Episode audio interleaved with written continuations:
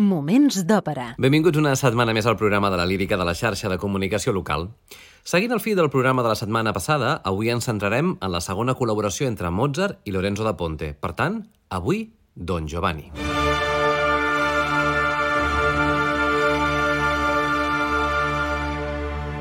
Moments d'òpera amb Albert Galzeran. Don Giovanni és una òpera dividida en dos actes amb música de Wolfgang Amadeus Mozart i llibret en italià de Lorenzo da Ponte, estrenada al Teatre Nacional de Praga el 29 d'octubre de 1787. L'estrena catalana va ser el 18 de desembre de 1849 al Teatre Principal de Barcelona.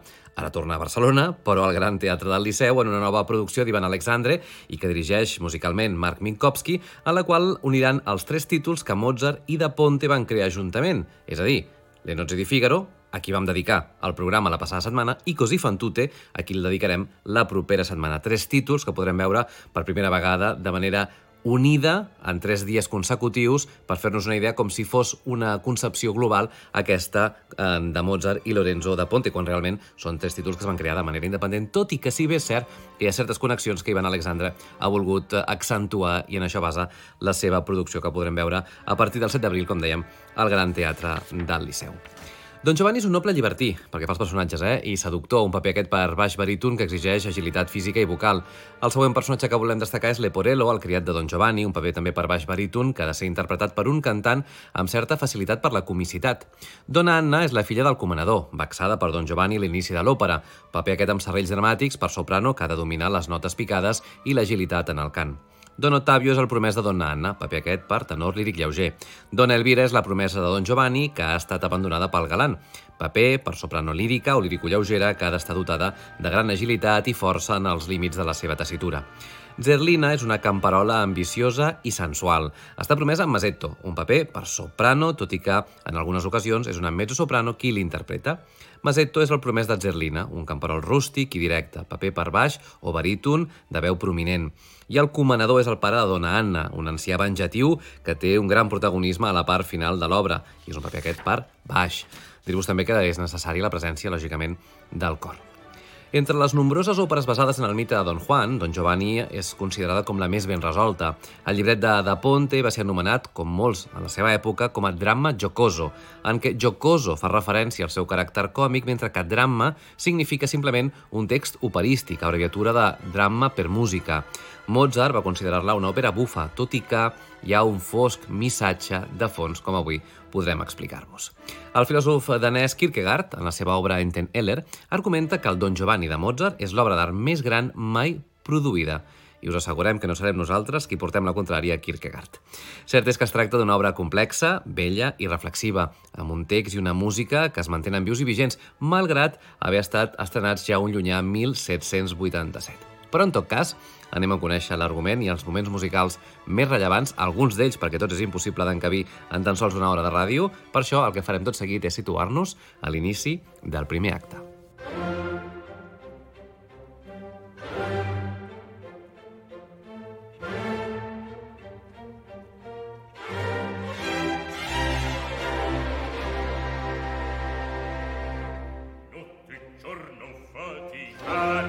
El primer acte comença al jardí del Comanador a la ciutat de Sevilla, al segle XVII. Leporello, i tal com sentim de fons, està vigilant al costat de la casa de Dona Anna. Don Giovanni, l'amo de Leporello, ha penetrat a la casa per seduir, precisament, a Dona Anna. Apareix ara en escena aquesta, Anna seguint a un emmascarat Don Giovanni. Dona Anna vol descobrir la identitat de l'atacant i crida demanant auxili. El comanador, pare de Dona Anna, apareix i repta Don Giovanni a un duel. Mentre Dona Anna corre a la recerca d'ajuda, Don Giovanni fareix el comanador matant-lo i fuig sense ser reconegut. Poc després apareix Dona Anna amb el seu promès, Don Ottavio. Dona Anna es mostra horroritzada i Don Ottavio li jura venjar la mort del seu sogre. Això ens situa en una nova escena. Ens ubiquem ara a una plaça pública davant del palau de Don Giovanni. Don Giovanni i Leporello arriben i escolten a una dona lamentant-se que ha estat recentment abandonada i argumentant que desitja venjar-se. És Dona Elvira, l'interpreta tot seguit la soprano Elisabeth Barskov, mentre que Don Giovanni és Cesare Siepi i Leporello Otto Edelman, una gravació aquesta en directe de l'any 54 a l'Òpera de Viena, dirigida musicalment per Wilhelm Furtwängler.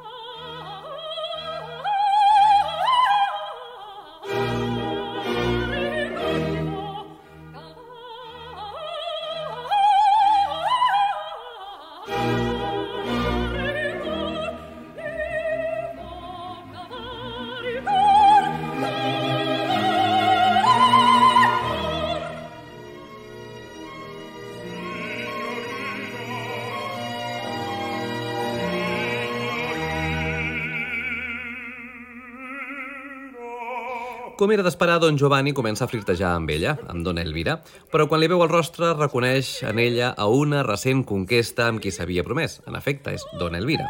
En adonar-se, empeny Leporello cap endavant perquè expliqui a Elvira la veritat i fuig. Leporello intenta consolar dona Elvira desenrotllant una llista dels amors de don Giovanni. Còmicament, dicta el nombre d'amants que el seu amo ha tingut, a més de detallar a quins països les ha seduït. 640 a Itàlia, 231 a Alemanya, 100 a França, 91 a Turquia i a Espanya, diu, són ja 1.003. 2.065 conquestes narrades per Leporello en la popular Madamina il catàlogo Equesto. Ens interpreta Gabriel Baquier, com a Leporello, lògicament, dirigit per Sir Georg Solti. Madamina, il catalogo è questo delle belle chiamò il padron mio. Un catalogo che ho fatto io. Osservate leggete con me. Osservate leggete con me.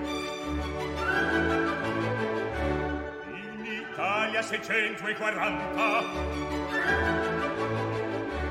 in Almania 231 cento, in Francia, in Turchia, novanta voi, in Spagna.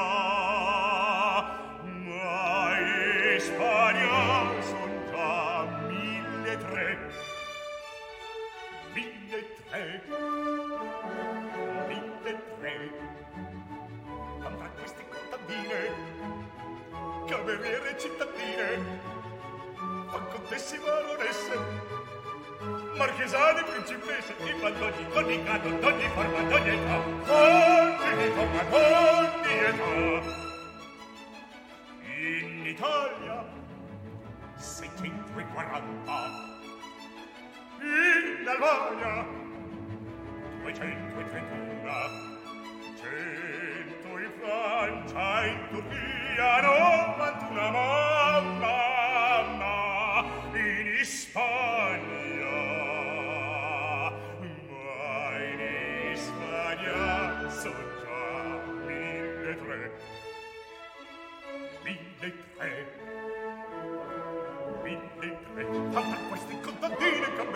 cittadini, ma contesse, baronesse, marchesane, principesse, e quanto ogni, ogni, quanto, ogni forma, ogni forma, ogni forma,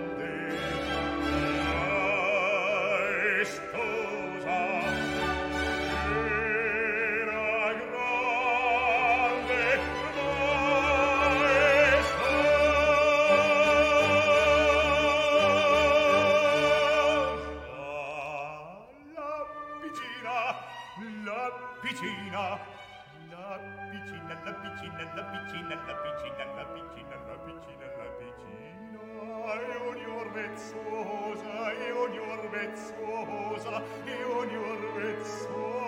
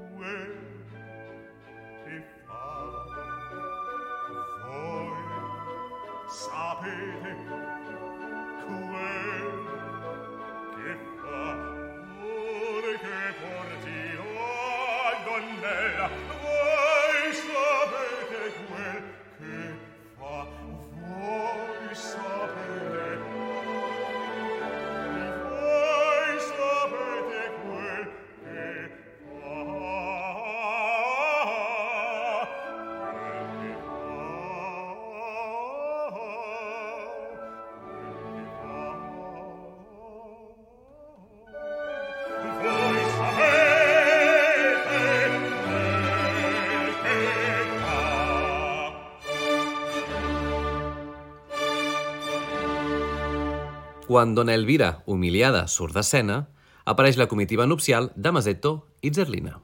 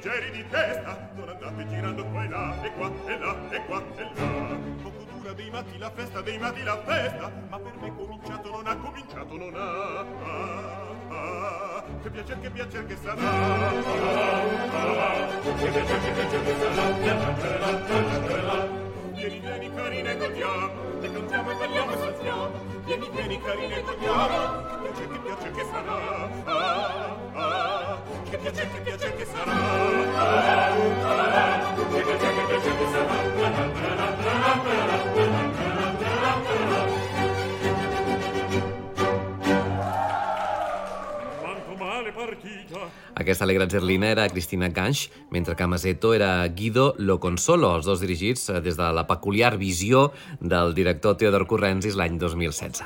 Don Giovanni i Leporello no triguen en aparèixer. Don Giovanni, com era d'esperar, se sent immediatament atret per Zerlina i intenta desfer-se del gelós Masetto oferint-los la celebració de les seves noces al seu palauet. Masetto, en adonar-se que les intencions de Don Giovanni són les de trobar la manera d'estar a prop de Zerlina, mostra esclar el seu enuig. Tot i això, finalment, Giovanni i Zerlina queden a soles. Ell comença immediatament a desplegar les seves arts de seducció en el conegudíssim duet La Xidarem la mano. La jove i ingènua Zerlina és Erna Berger i Don Giovanni Cesare Siepi en la gravació en directe de l'any 54.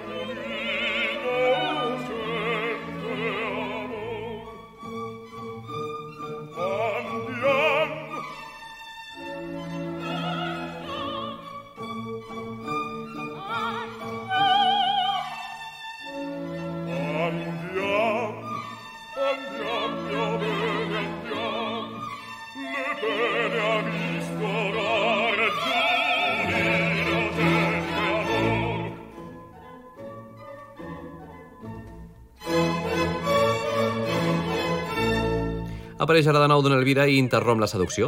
Després arriben Octavio i Anna, tramant la seva venjança contra l'encara desconegut assassí del pare d'Anna.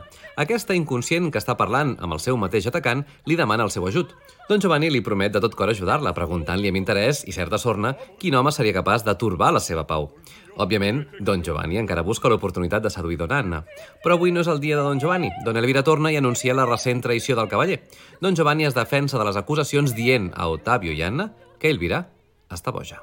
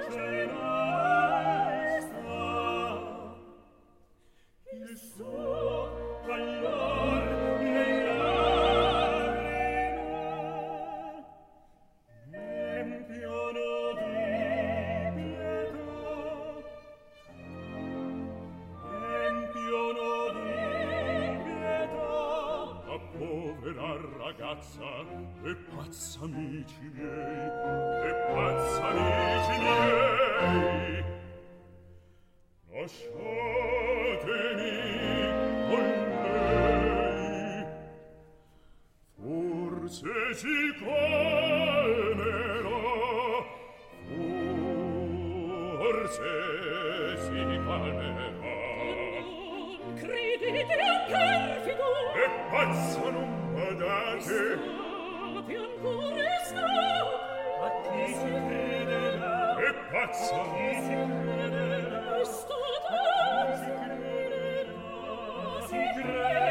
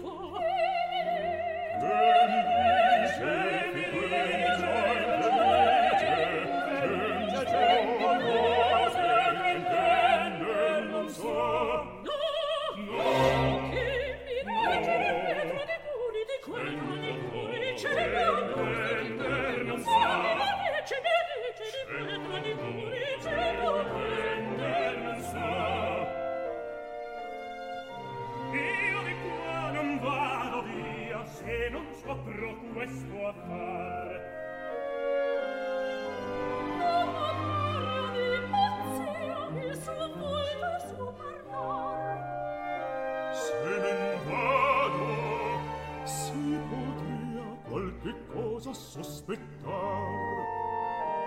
Mi faceva seno via vivere non giudica dunque quella pazzarella dunque quegli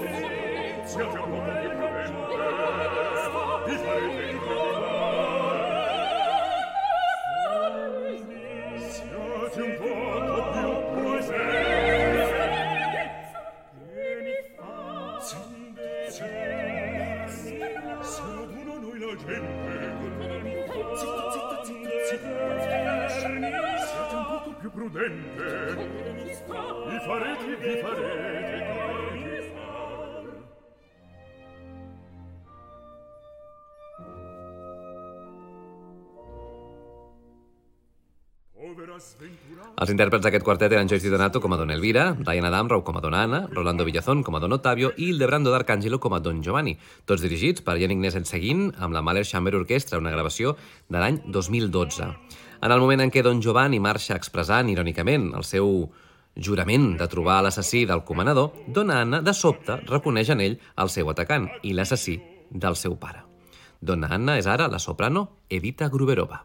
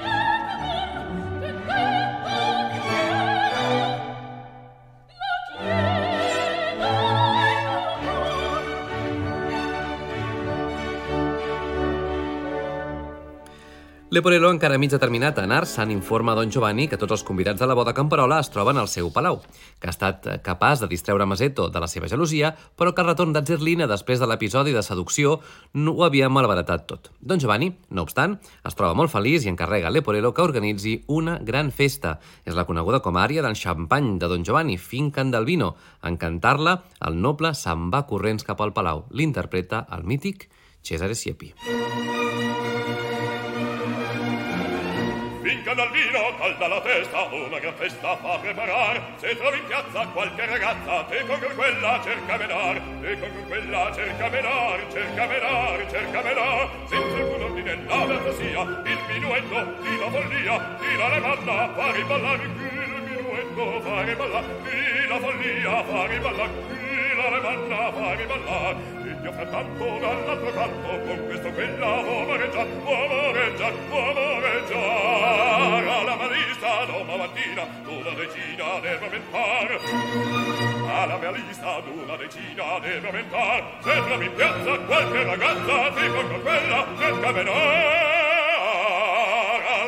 sa Roma mattina una decina leve ventà senza alcun ordine la fantasia il minuetto di la follia di la revanna favi ballare alla vista Roma mattina una decina leve ventà una decina leve ventà una decina leve ventà leve ventà leve ventà levi levi ventà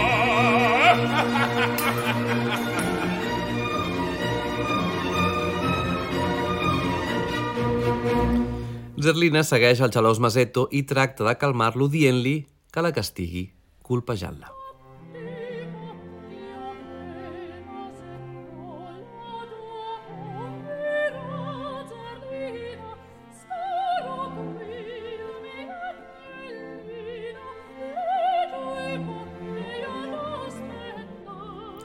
Aquesta sensual Zerlina és la mezzosoprano Moika Erdmann.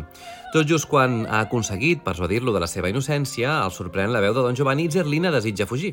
La confiança de Masetto s'evapora en un instant, el gelós nubi s'amaga i espera per veure eh, per ell mateix el capteniment de Zerlina amb Don Giovanni. Zerlina intenta amagar-se, però és en va. Don Giovanni comença de nou el procés de seducció fins que ensopega amb Masetto. Confús, però ràpidament recuperat, Giovanni manifesta que Zerlina estava molt trista lluny de Masetto i li torna Zerlina temporalment, és clar. Després acompanya la parella fins a la cambra nupcial, que ha estat luxosament decorada. I Leporello també convida a tres convidats amascarats. Són els disfressats Elvira, Otavio i Anna, que han vingut a capturar a Don Giovanni, a ser possible tot just enmig d'un intent de cometre un nou crim. Sabent tot això, ens ubiquem ara a la sala de ball.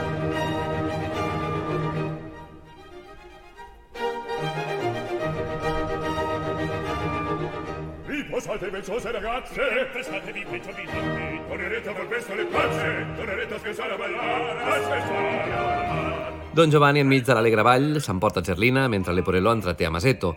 Quan se sent un crit de socors de Zerlina, Leporello surt corrents per ajudar el seu amo. Don Giovanni intenta confondre els presents empenyent el seu criat fins a la sala de ball, apuntant-lo amb l'espasa, acusant-lo d'haver intentat seduir Zerlina. Aleshores, Elvira, Octavio i Anna es treuen les màscares i manifesten que ara ells ja coneixen tota la veritat.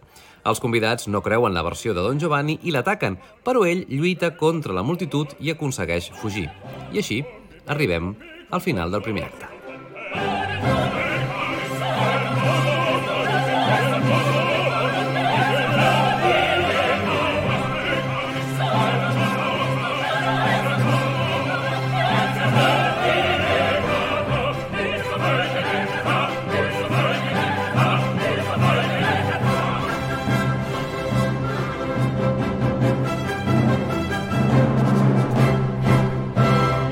Des d'Olesa Ràdio, Moments d'Òpera, amb Albert Galzeran. E via buffone, e via buffone Non mi seccar, non ho padrone, non ho padrone Non voglio El segon acte de l'òpera Don Giovanni de Mozart comença al costat de la casa de Dona Elvira. Leporello amenaça de deixar Don Giovanni, però aquest el convenç que no ho faci oferint-li diners. Giovanni, volent seduir la criada d'Elvira, persuadeix a Leporello perquè intercanvien la capa i el barret, i així també intercanvien les seves personalitats. Elvira mira per la finestra, veient la possibilitat d'una malifeta, Giovanni s'amaga, deixant Leporello al peu de la finestra i amb la seva roba i canta, des del seu amagatall, la seva promesa de penediment i el seu desig de tornar amb Elvira. Elvira, convençuda, baixa al carrer. Evidentment, confon Leporello amb Don Giovanni i amb dos surten d'escena. La seducció és possible gràcies a les dolces i enverinades paraules de Don Giovanni i més concretament a la romanza de Vieni a la finestra. Giovanni, vestit de Leporello, és ara el Christian Gerhager.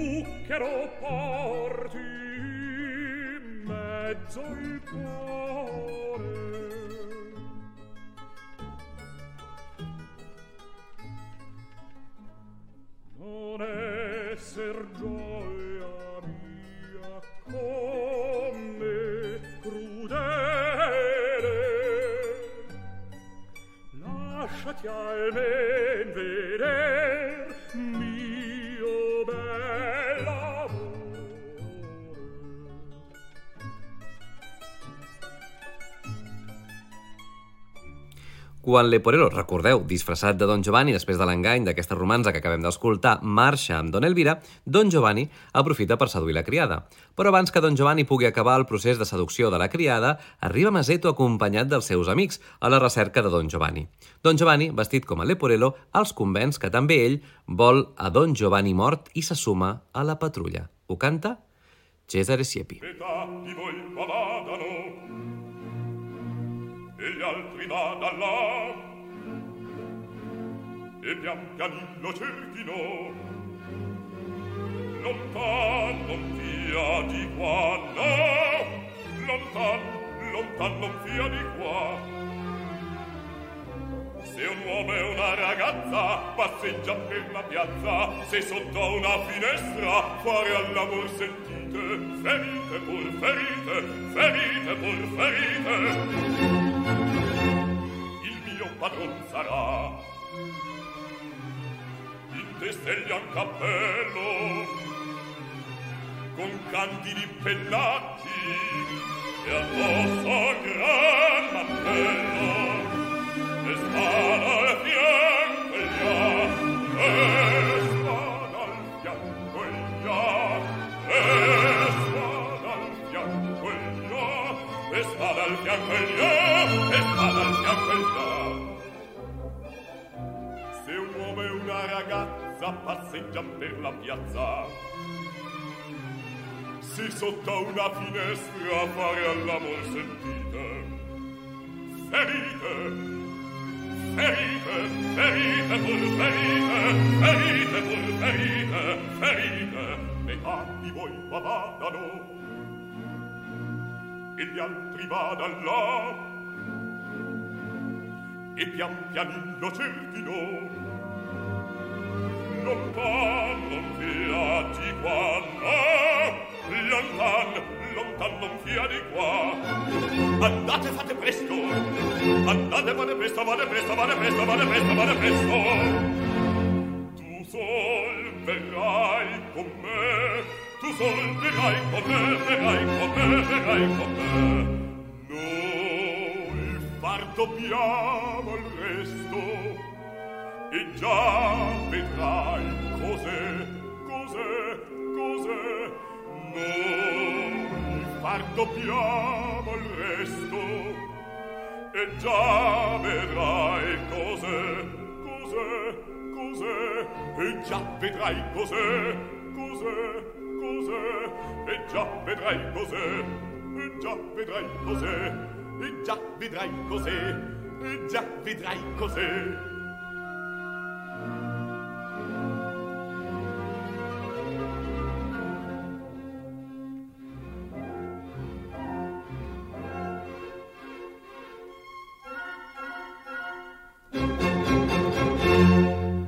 Després de convèncer la patrulla que cal separar-se, confisca totes les armes de foc i colpeja un desarmat Mazeto fugint després d'una sorollosa rialla. Zerlina arriba i consola a Mazeto, assegura que té un remei natural que només les dones tenen. Zerlina és Moika Erdmann.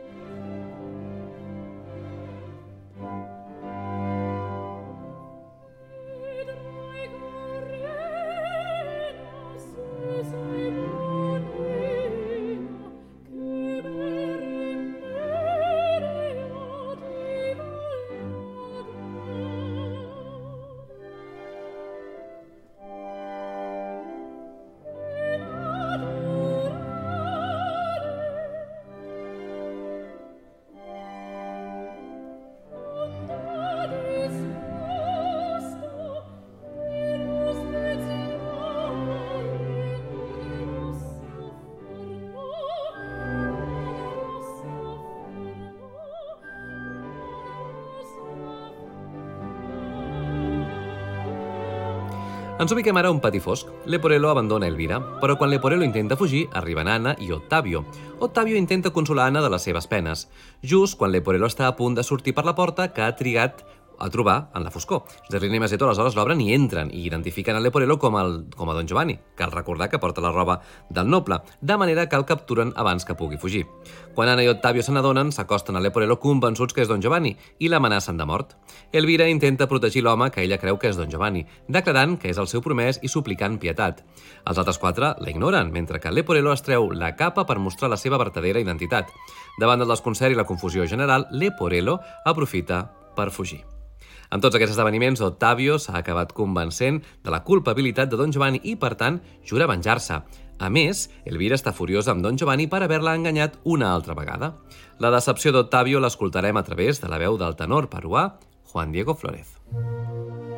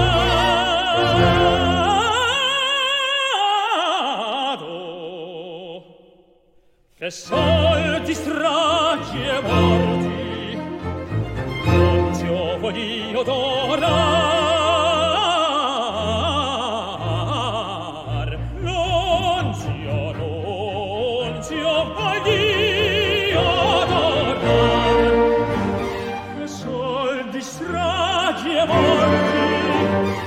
Non si oppodio tornare sì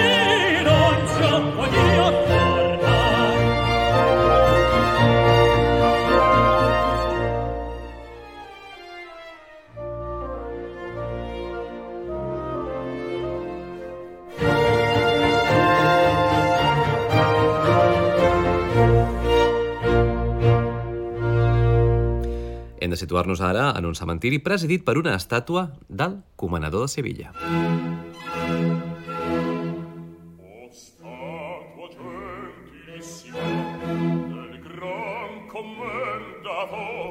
Leporello li explica a Don Giovanni la seva recent experiència que gairebé li ha costat la vida, però Don Giovanni se'n riu comparant-la amb el seu recent episodi de quasi èxit en la seducció d'una criada enamorada de Leporello. Leporello, però, no ho troba divertit, però Don Giovanni riu davant de les protestes del seu criat. La veu de l'estàtua adverteix Don Giovanni que les seves rialles no duraran fins a l'alba. A petició del seu amo, Leporello llegeix la inscripció del pedestal. Aquí espera la venjança al meu assassí. El criat tremola, però el despreocupat Don Giovanni li ordena que convidi l'estàtua a sopar, amenaçant-lo de mort si no ho fa. L'estàtua assenteix amb el cap i respon sí. Situem-nos ara, doncs, a l'habitació de Dona Anna. Ottavio pressiona Anna perquè es casi amb ell, però Dona Anna considera inapropiat casar-s'hi amb la mort del pare tan recent. Ell l'acusa de ser cruel i ella li assegura que l'estima i que li és fidel. Margaret Price és ara Dona Anna.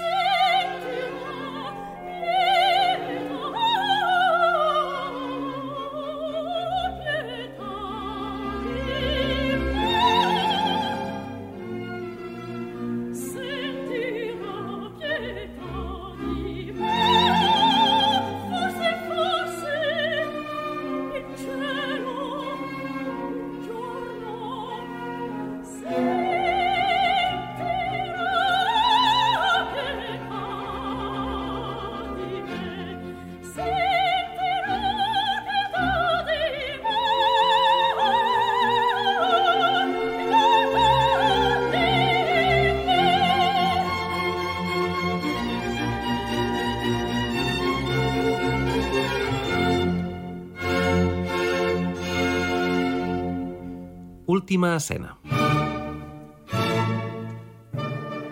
Mentrestant, Don Giovanni gaudeix de l'abundància d'un gran àpat animat amb música en directe. Apareix Elvira dient que ja no sent ressentiment cap a Don Giovanni, només pietat. Giovanni, sorprès per l'absència d'odi, li pregunta què vol. La desesperada petició d'Elvira que canvi de vida troba només aquesta resposta. Li diu, brava. De manera que Don Giovanni la menysprea i la ignora, argumentant que el vi i les dones són l'essència i la glòria de la humanitat. Ferida, angoixada i humiliada, Elvira rendeix i marxa. Poc després se senten els seus crits fora dels murs del palau i torna a entrar fugint per una altra porta. Giovanni ordena a Leporello que vagi a mirar què l'ha espantada així i després de sortir el criat també fa un crit i torna a la cambra amb la notícia que l'estàtua ha aparegut tal i com havia promès. Se sent un sorollós repic a la porta, Leporello, paralitzat d'horror, no pot obrir, de manera que Don Giovanni obre ell mateix la porta i s'hi troba a l'estàtua del comanador. Don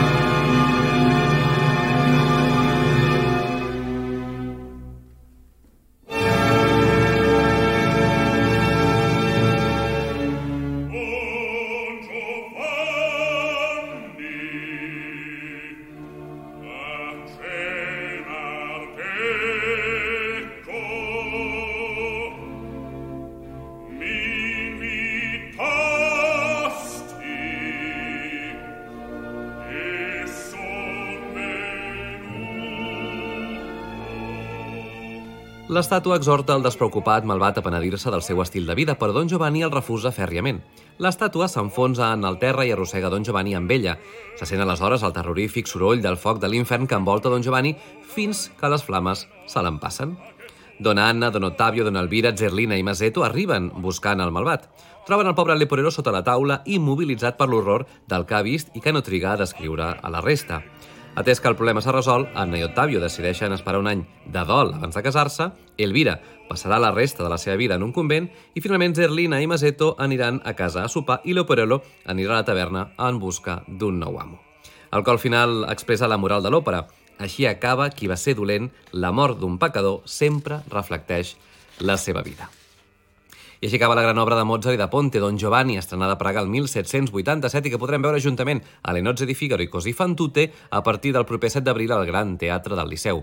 Nosaltres tornem en 7 dies, però abans us recordem que podeu recuperar tots els nostres programes ja emesos al web laxarxa.cat barra òpera. Gràcies per l'atenció i fins la propera. Moments d'òpera amb Albert Galzeran.